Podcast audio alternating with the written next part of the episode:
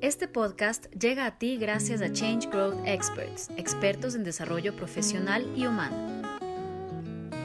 Este espacio lo construimos juntos, donde tú eliges los temas a tratar, como desarrollo humano, profesional, coaching, terapia, temas de familia, relaciones y más áreas relacionadas al bienestar humano. Lo hacemos por y para ustedes.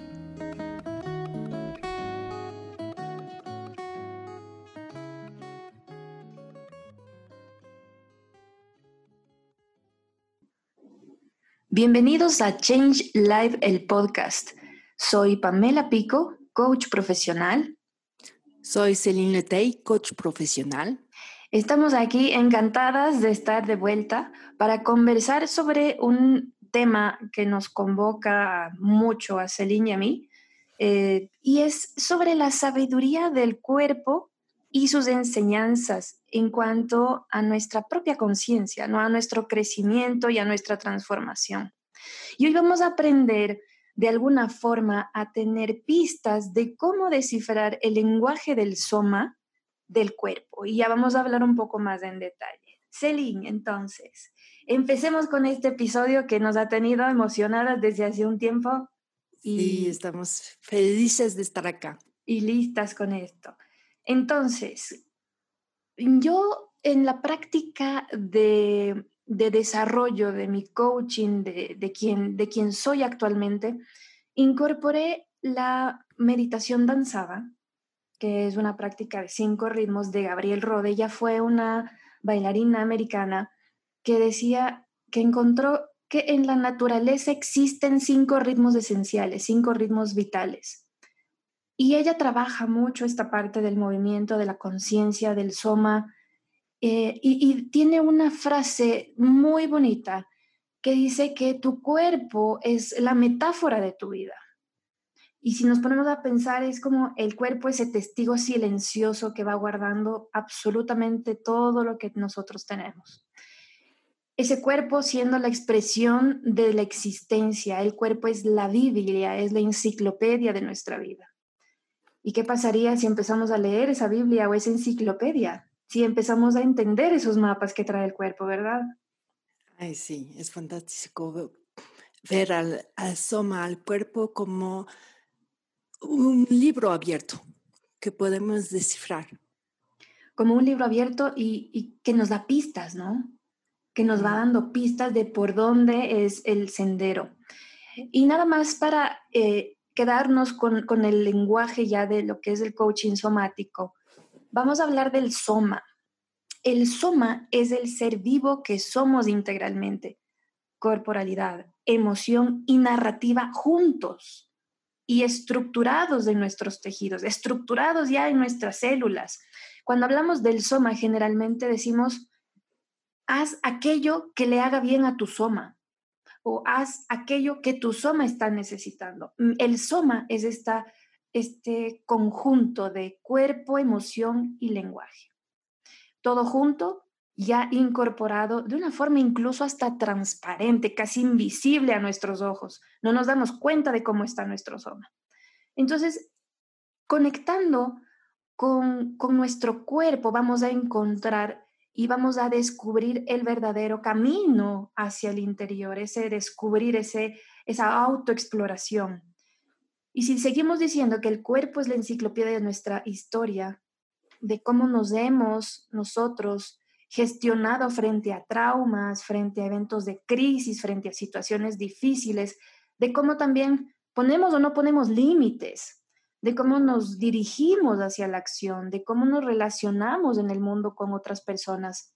Entonces, el soma nos va a revelar muchísima conciencia. Y es ese despertar de conciencia desde el cuerpo lo que nosotros hemos, nos hemos propuesto, seguir trabajando, seguir aprendiendo y, poniendo estos aprendizajes y esta, esta sabiduría al servicio de, de los demás. Y hablando de la forma del cuerpo, porque también cada cuerpo tiene una historia, tiene una cultura diferente, nació en un país, nació en una ciudad, le pasó lo que le pasó, entonces cada cuerpo tiene una historia diferente y unos matices diferentes, nadie es igual, es como, incluso a veces pienso como la huella digital, ¿no? ese soma nos hace únicos. Tenemos una construcción tan compleja en el soma que, que somos únicos en la vida. Y también valorar y honrar esa, esa autenticidad, ese, ese, esa parte única de nosotros, ¿no? Y eso nos conecta eh, con el, lo que nos trae la neurociencia acerca de nuestro sistema nervioso.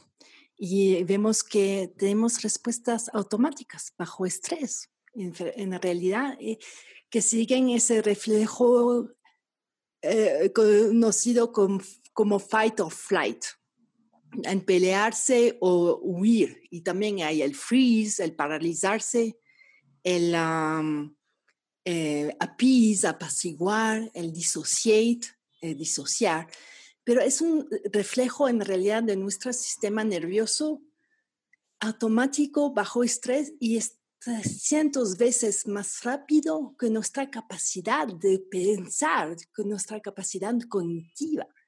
Es increíble eso y realmente ah, hay ese ejemplo tan em, sencillo como yo voy a empezar a cruzar la calle y veo que viene ah, muy rápidamente un auto eh, hacia mí.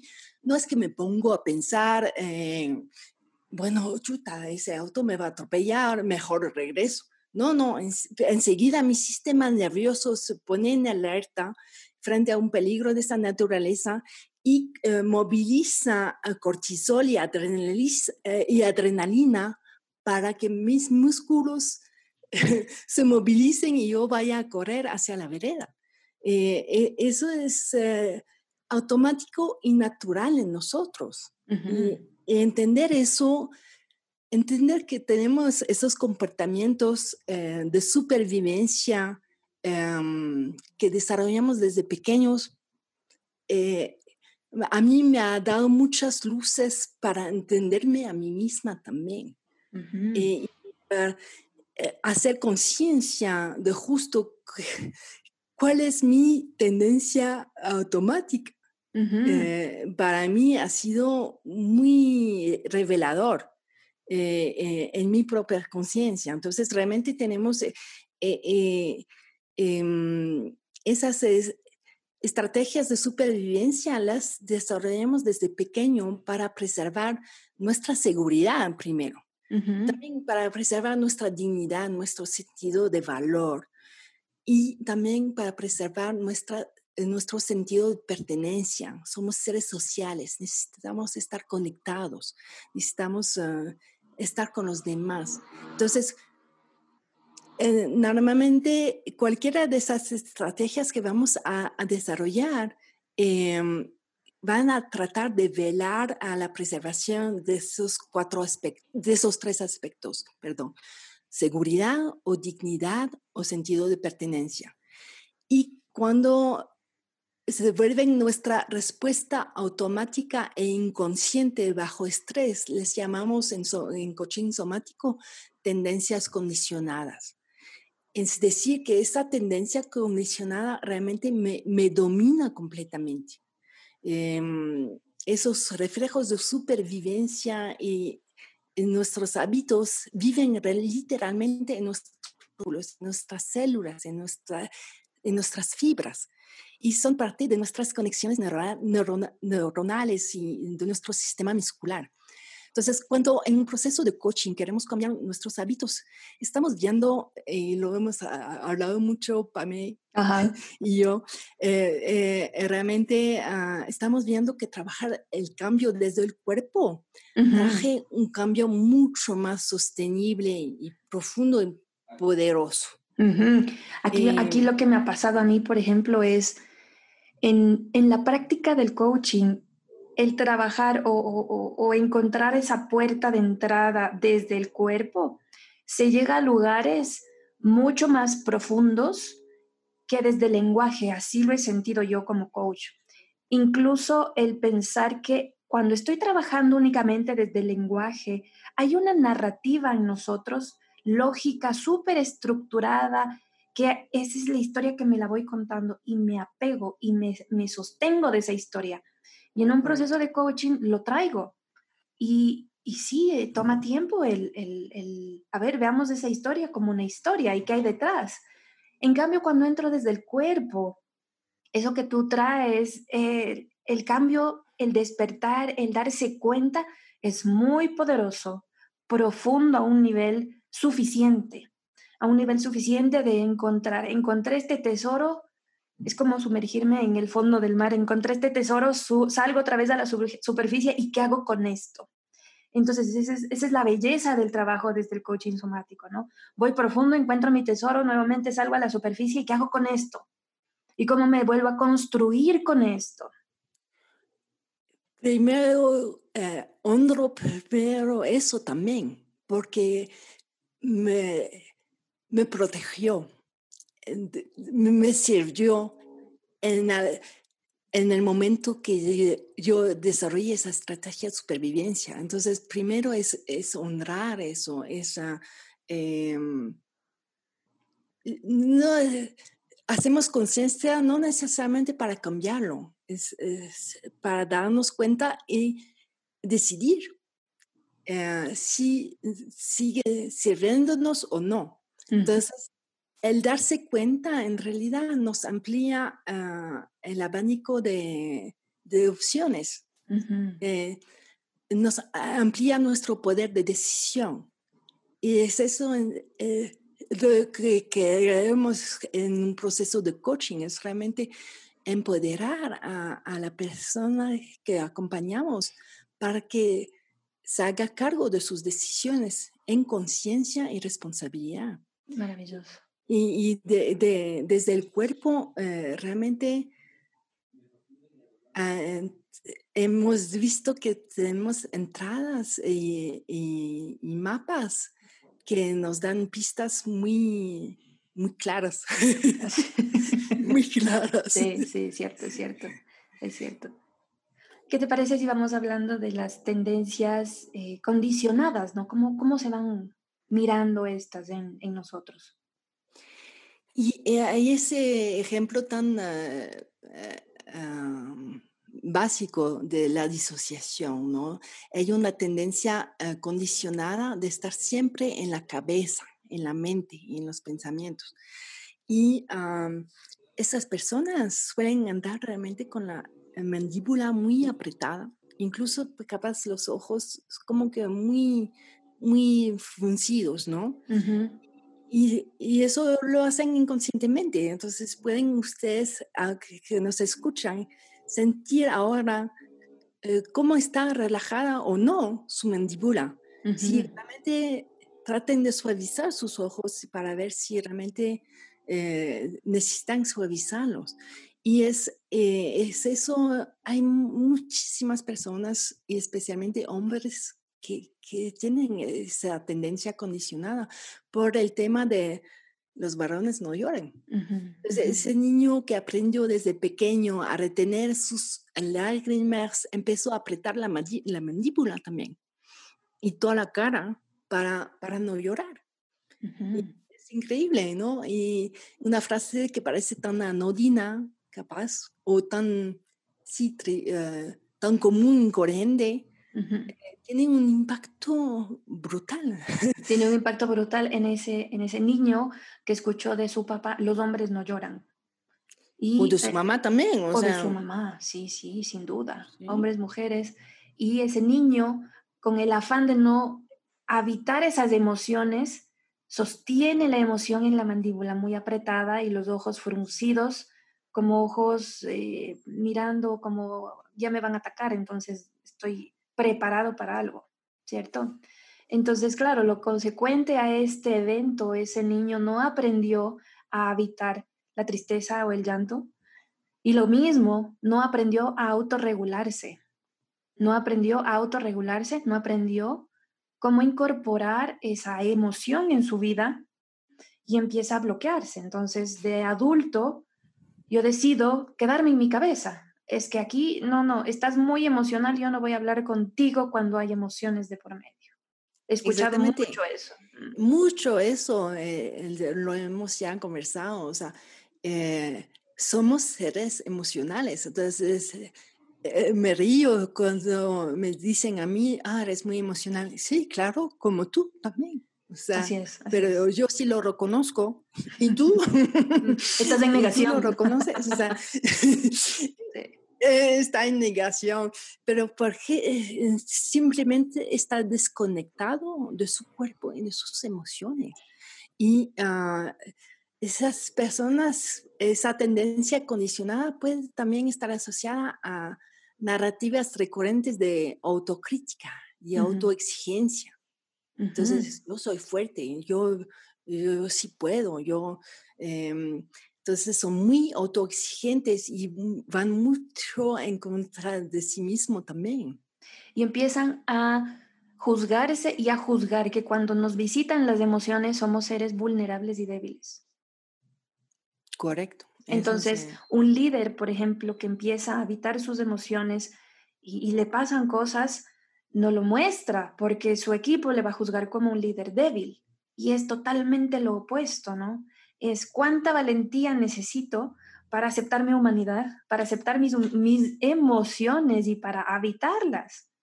Y me empiezo a construir en mi liderazgo de una forma auténtica, de una forma en que la gente va a decir, ah, es, está bien, le está doliendo algo, está sintiendo tristeza por algo, entonces está habitando sus emociones y, y las personas, cuando miran un líder auténtico, una persona auténtica, sienten confianza de estar con ese otro ser humano, sienten que es un puerto seguro porque al otro, el otro está siendo auténtico y honesto con lo que le pasa en la vida.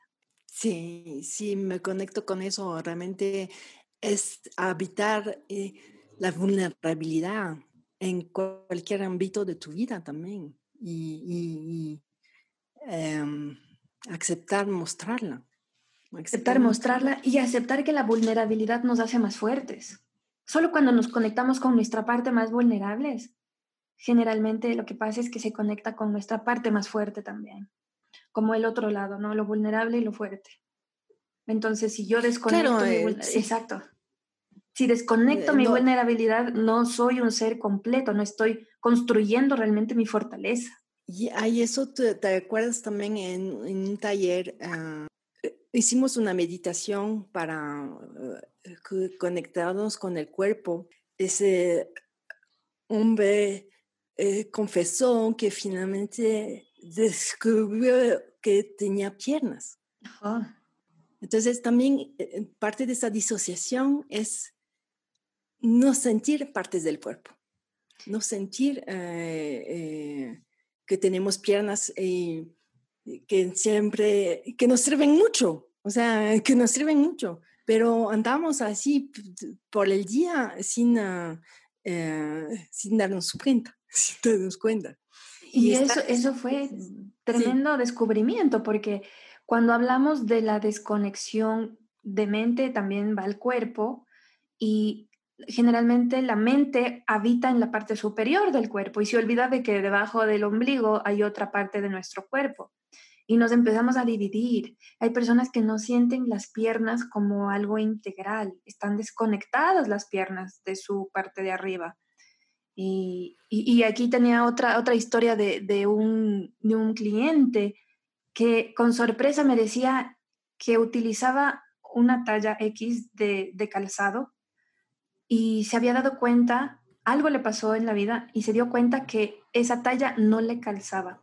Y él andaba con los pies y los deditos de los pies recogidos en su zapato.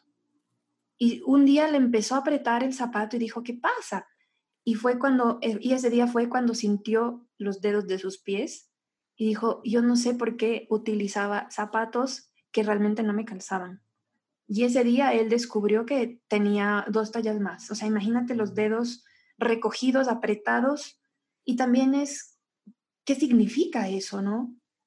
Ese temor de, aparecer, de, explorar toda tu corporalidad, de explorar todo tu ser grande, expandido. Entonces, ¿qué está diciendo esa, eso que le acaba de pasar? Y solo desde el cuerpo, mira, solo desde el cuerpo es ¿Cómo habitabas antes tu ser? Recogido, sostenido, apretado, sin que te miren, calzo pequeñito. ¿Qué pasa ahí? Entonces hay, un descubrir impresionante desde el cuerpo. Y es, es justo esa invitación del coaching somático, ¿no? De realmente conectarse con el lenguaje, las sensaciones en el cuerpo, sin interpretarlas, ¿ah? sin asociarlas a ningún juicio, pero eh, haciendo conciencia eh, de nuestras sensaciones, realmente eh, que vamos a descubrimientos maravillosos sobre nosotros mismos. Entonces, para recuperar esa conciencia, realizamos prácticas corporales y usamos el centramiento, técnicas de respiración y otras prácticas como el body scan, que nos ayudan a estar más adentro y en conexión con el cuerpo. Ese centramiento, eh, eh, la conexión a nuestra respiración, a nuestro centro de gravedad, nos permiten estar presentes, conectados y abiertos a lo que venga. Entonces, les queremos invitar a estar presentes y a conectarse con las sensaciones en su cuerpo.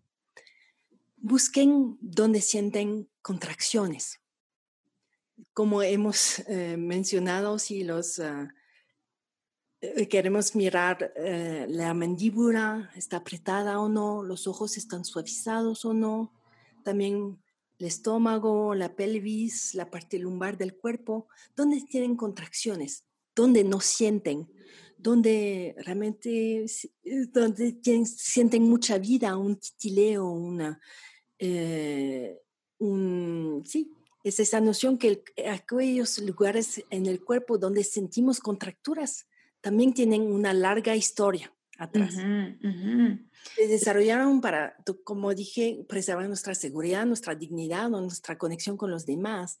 Y eh, esta historia eh, queremos descifrarla. Entonces, prestando atención justamente a, las sensaciones en el cuerpo.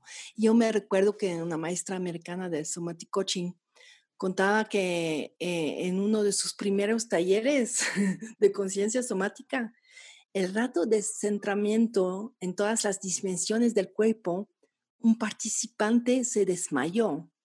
Era un señor afroamericano muy alto, wow que andaba en la vida encorvado mm. porque había aprendido muy joven que en su barrio, en su ciudad, es mejor andar invisible.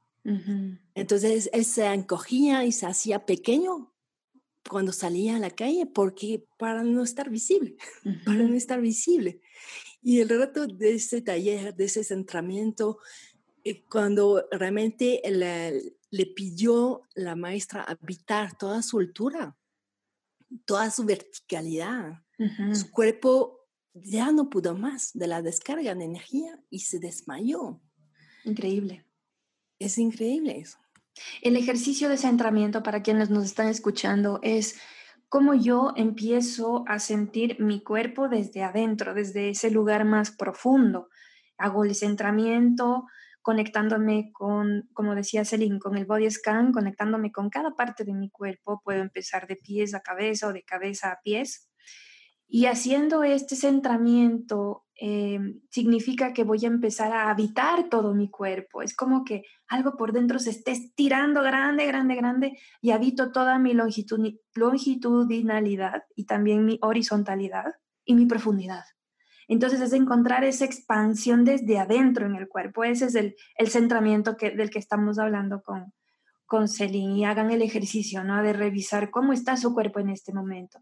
Y aquellas pistas que nos revelan son la mandíbula, los ojos y cómo están esas tensiones alojadas en el cuerpo para darnos cuenta de qué hay ahí, qué está dándome mi, mi enciclopedia, qué me está diciendo a que ponga atención.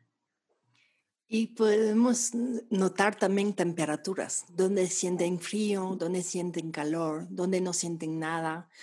Em, notar movimientos como, como titileos, temblor, expansión, contracción. Exacto. Todo, esas cualidades de la sensación, la cualidad es suave, es dureza, eh, hay dureza, hay liviandad, hay pesadez todas esas informaciones eh, desde un nivel orgánico eh, nos dicen si somos cerrados o tensos frente a la vida. Y, eso de las... O abiertos también. Exacto, abiertos, expandidos. Y eso de, las, eso de las cualidades de las sensaciones, realmente es un descubrir maravilloso, porque puede ir desde una pequeña sensación hasta un, realmente me está diciendo algo mi cuerpo, hasta un titileo más fuerte, hasta un espasmo muscular, porque el cuerpo empieza a hablar. Cuando le damos el permiso de que, a ver, que, hay ahí en, en esta enciclopedia, me empieza a hablar. Y el lenguaje del cuerpo son las sensaciones son los movimientos, las temperaturas, las texturas incluso de qué es, qué es esto que estoy sintiendo. Y vamos más allá de tengo dolor o no tengo dolor. ¿Cómo es ese dolor? Y empezamos a, hilar un poco más fino en las sensaciones, ¿cierto? Vamos mirando entonces hasta aquí. ¿Cómo, cómo son estos hallazgos y, nuestros aprendizajes de esta maravillosa charla, Celine? estamos diciendo que tenemos el soma, ¿cierto? Para recordar, el soma siendo esa construcción que tenemos los seres humanos de cuerpo, emoción y lenguaje frente a algún evento. Ahí está construido mi soma, está tejido en mis fibras, en mis células. tenemos lo de las respuestas automáticas, ¿cierto, Selim? Sí, de las respuestas automáticas del sistema nervioso. También miramos desde lo somático, los ánimos, como un, fenómeno del soma. Y esos ánimos eh, realmente ah, hay una distinción entre emoción y ánimo. La, emoción es, eh, es puntual, está gatillada por un evento.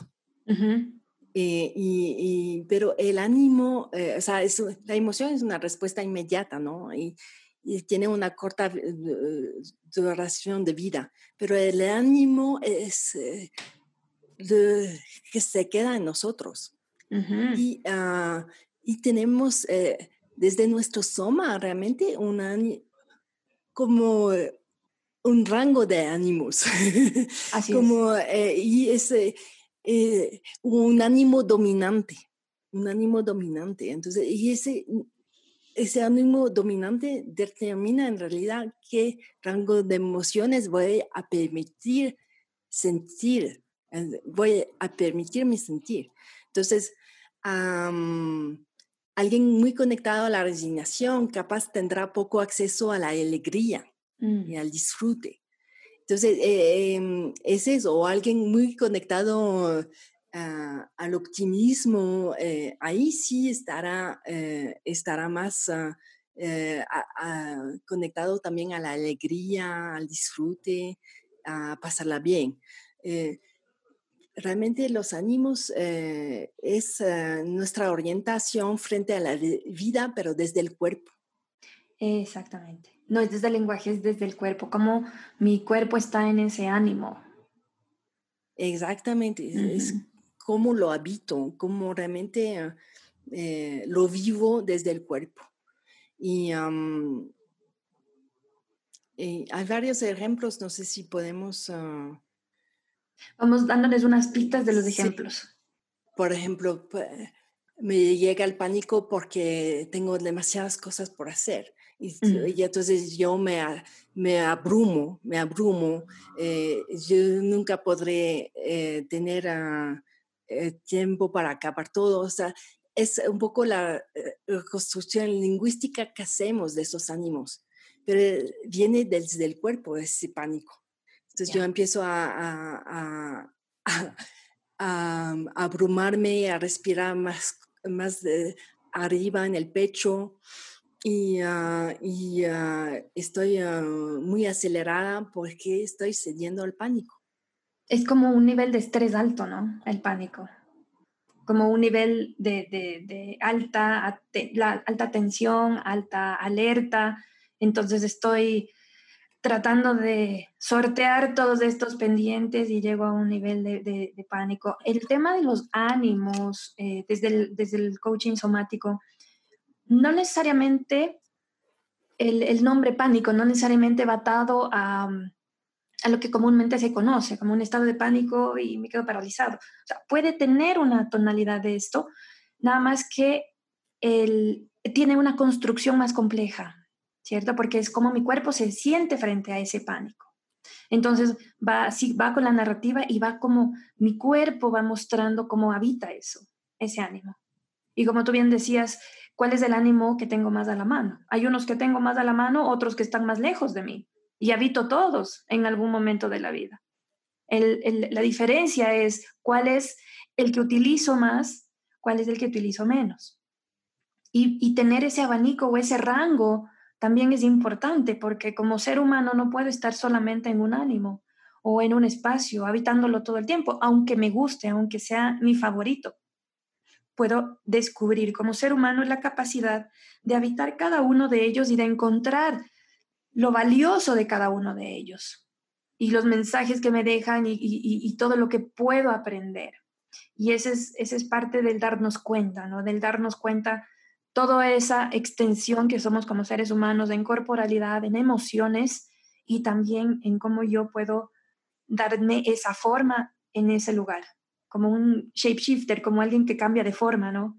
Entonces voy a tomar una forma aquí, luego me transformo nuevamente y no soy un ser humano plano, soy algo mucho más complejo que, que decir es estrés o no es estrés. Mm. Sí, el ser humano es muy complejo y cada descubrimiento funciona como capas, ¿no?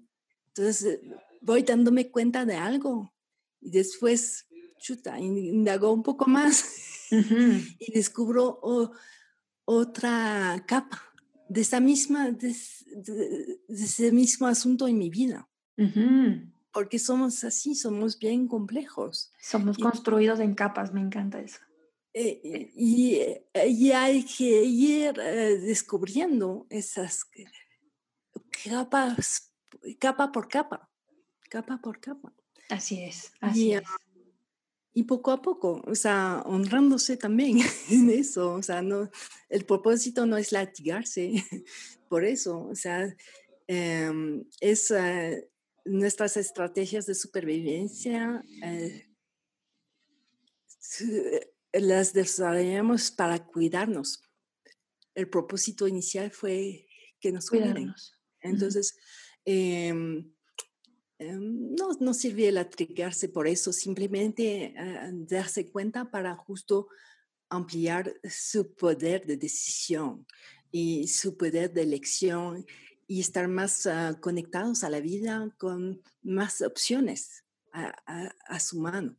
Y ese es el proceso, un proceso de coaching también quiere empoderar ¿no? a la persona que está acompañada en un proceso. Y, y, desde el Soma también vamos a mirar las narrativas recurrentes que tenemos acerca de nosotros mismos, de cómo interpretamos la vida. Eh, y, esas conversaciones, esas narrativas internas han formado también nuestro cuerpo, nuestro carácter y nuestra propia realidad. Exactamente. Y, esto que cuentas, nada más como para ir cerrando, es como me, me, vino la imagen de un castillo, ¿no? Y un castillo con miles de cuartos, miles de salas, miles de lugares inexplorados. Y tal vez mi castillo interno, yo solía visitar el jardín, que era mi, lugar favorito, mi dormitorio, la cocina. Y esto es la invitación a que recorras todos esos cuartos y esos lugares inexplorados, que aunque no los vayas a usar, tal vez están siendo usados y no te das cuenta. Entonces es como empiezo a conocer cada uno de esas habitaciones o de esos lugares no recorridos, como desde el descubrir, desde el disfrute, desde, desde la expedición, desde como hacer una aventura. Voy a conocer este lugar de mí que no conozco. Puede haber lugares con mucha luz, puede haber lugares que tienen sombra, que también son maravillosos. Entonces, ¿qué puedo encontrar ahí? ¿No? Es, y siempre es, el, el tema de qué es aquello que tengo más a la mano, probablemente mi jardín, que es mi lugar favorito. Pero hay más hay más que, explorar, hay más que conocer. Invitando a la curiosidad es, es, es una buena herramienta. Ven curiosidad conmigo, vamos a explorar a ver qué hay acá. Y tratar de conocerte más y expandirte desde adentro en toda tu corporalidad. Y eso de expandir siempre me conecta con el potencial. Mientras más me conozco, me expando, mi potencial va a estar en ese lugar en donde necesita ser entregado. Sí, me encanta la imagen, me encanta. Y últimos mensajes, Miselin. Para resumir, entonces, el lenguaje, en, eh, las estrategias de supervivencia que desarrollamos em, desde pequeños se ven tendencias condicionadas hacia nuestra respuesta automática e inconsciente bajo estrés. Eh, entonces, poniendo atención a nuestro cuerpo y su lenguaje, podemos darnos cuenta de cómo nos presentamos frente a la vida, qué hábitos nos dominan y si nos abren o cierran posibilidades. Y es eso también, es un proceso de coaching. El autoconocimiento, la conciencia abre posibilidades. Y por eso les invitamos a conectarse con el coaching también. Exacto, con, como ese ese lugar es seguro de aprender, ¿no? De poder dejarte acompañar para explorar, para llegar a lugares profundos y volver a salir con tus tesoros, para que puedas tomar acciones, puedas darte cuenta, puedas honrar eso que acabas de encontrar y, continuar tu, camino y aquello que te esté llamando. Y como siempre el tiempo nos, nos apremia, increíble, y ha sido una temática apasionante, nos podemos quedar horas y horas hilando este tema. Em, esperamos les haya servido.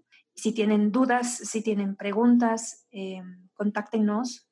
Y mm, de mi parte agradecerles, agradecerte, Celine, y una despedida. Gracias. Sí, gracias. Ha sido un placer platicar contigo una vez más. Una, una vez más, una vez más de muchos. Esperemos que Esperemos que sí. Muchísimas gracias por escucharnos y si es que este, esta conversación les hizo sentido, compártanla, síganos en nuestras redes y conéctense a nuestro canal de podcast. Nos vemos la próxima. Si te ha gustado este podcast, compártelo. Puede que alguien más lo necesite. Mantente atento a nuestras novedades, suscríbete a este canal y síguenos en redes sociales o búscanos en la página web como Change Growth Experts.